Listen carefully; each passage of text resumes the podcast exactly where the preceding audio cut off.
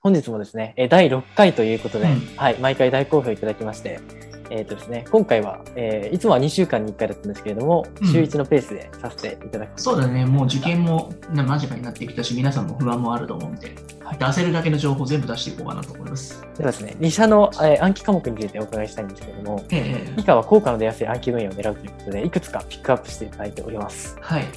やはり動物の体の作りですよね。うん、あー植物はあまりにも多すぎるので、植物はもうどうそうですねあれすあれ、あれからまだやると結構しんどくなっちゃうんで、はいはいはいはい。やはりなんか皆さん結構無意識になんか多いものから、みんなが取り組んでそうなものからやりません、結構、無意識に選んじゃいますね、確かに。うん。それを意識的にやらなきゃいけないんですよ。あ、これおかしいなって疑いかかってる。なるほど。うん植物と額とか数とかめちゃくちゃ覚えなきゃいけないじゃないですか。はいはいはい。うん。ははね、春の七草とかね、なんか覚えなきゃいけないのも。本当にいっぱいありますよね、種類が。うん動物なんて限られてるじゃないですか、変な話。まず動物からやって、ある程度それが土台ができた。しかもこれって結局めちゃくちゃ出るからね。うん、意外と投資対効果が本当に大きいということですね。んそうなんですよ。あと、物の解き方ですよね。これは皆さん分かってることかもしれないですけれども、はい濃度差の振り返りにもなりますからね、変な話。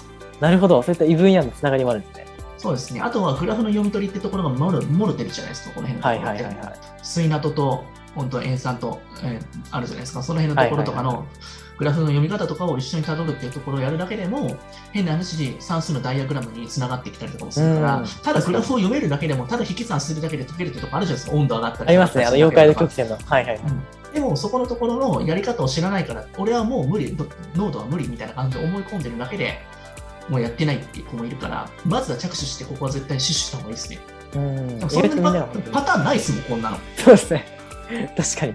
はい。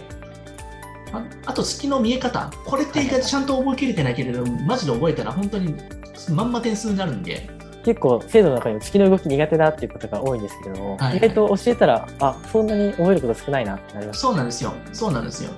あれなんでかっていうと、自分から見えてる視点から結構見なきゃいけないから、そこで見えなかったりするので、そこのパターンだけ逆で見えるとか、あとは、本当に月の満ち欠けのところの形の順番とか覚えてるだけでも、それマンチで並び替えとか出たりするので、うんそういったのを覚えるだけでも全然いいと思うんですよね。うん。ううんん。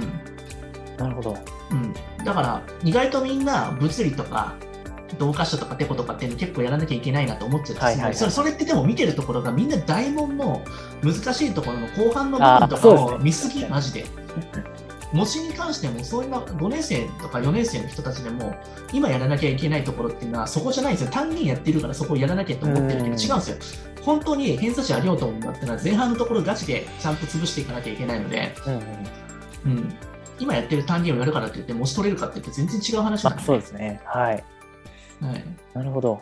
大多数がやってるからっていうので、そういう理由でやっていくと、やっぱ違うし、やっぱそれぞれみんな、どこが得意か苦手かっていうの違うから、うん。うんまさにここだけはやっぱ押さえとくといいと思いますよ。ランチスター戦略的な考え方。あそうですね、はい。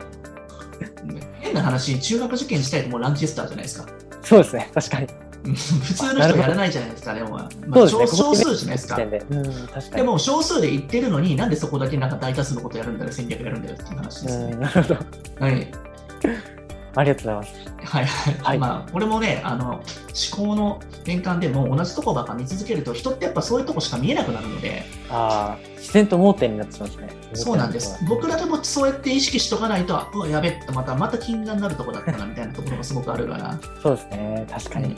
ついつい速さをやってしまったり。うん、そうなんですよまああるあるもうね指導する前から今日はここやろうここやろうここやろうっていうのをもう前提で僕ら決めてるのでそうですね。うんなんか何も考えてないのに児童組んでるように思うけれどもそれ結構考えてますからねそうですね。はい。今のその子にとって一番必要な。はい そう。ですそうです、はい、次行きましょうかねはい。まあ、あの今みたいな話以外のところでももっと具体的に多分各個人に多分悩みは違いますしはい。アドバイスすることによって全然変わってくると思うので、そうですね。まあ、ちょっと私の予定もあると思うんですけれども、まあ、今回ちょっとなんかお話聞いててなんか先生相談してみたいなっていう人がいたらしてもらったら全然いいと思うし、うんはいまあ、あの時間のある限りちょっと私もねちょっと先日、まあ、ちょっと事故もあったりとかしてちょっとあれそうですねそうはいそうなんですねちょっとなんかあの時間とかもなんかうまくつけつけない時もあると思うんですけれどもできる限りなんか対応させていただこうかなと思いますんで。はいぜひぜひ皆さんね、ふるってご応募いただいて、それさらになんか一緒に頑張っていって、なんかいい成功体験つあの作らさせていただいたらいいかなと思うんですよね。うんはい。はい。みんな頑張りましょう。ありがとうございます。はい。またね、今日なんか、は本当にはいそうですね。また質問とかいただけたら来週またね、それで改善して、そなうんでか、具体的な説明していこうと思いすまたお悩みもどんどん変わっていくと思いますので、その都度ご応募いただけたらと思います。はい。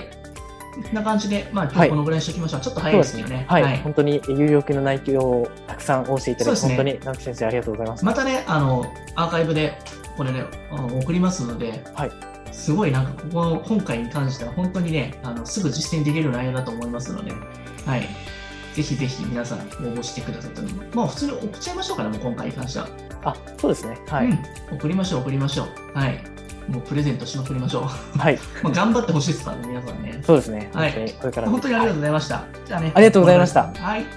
じゃあまた、失礼いたしますまた来週。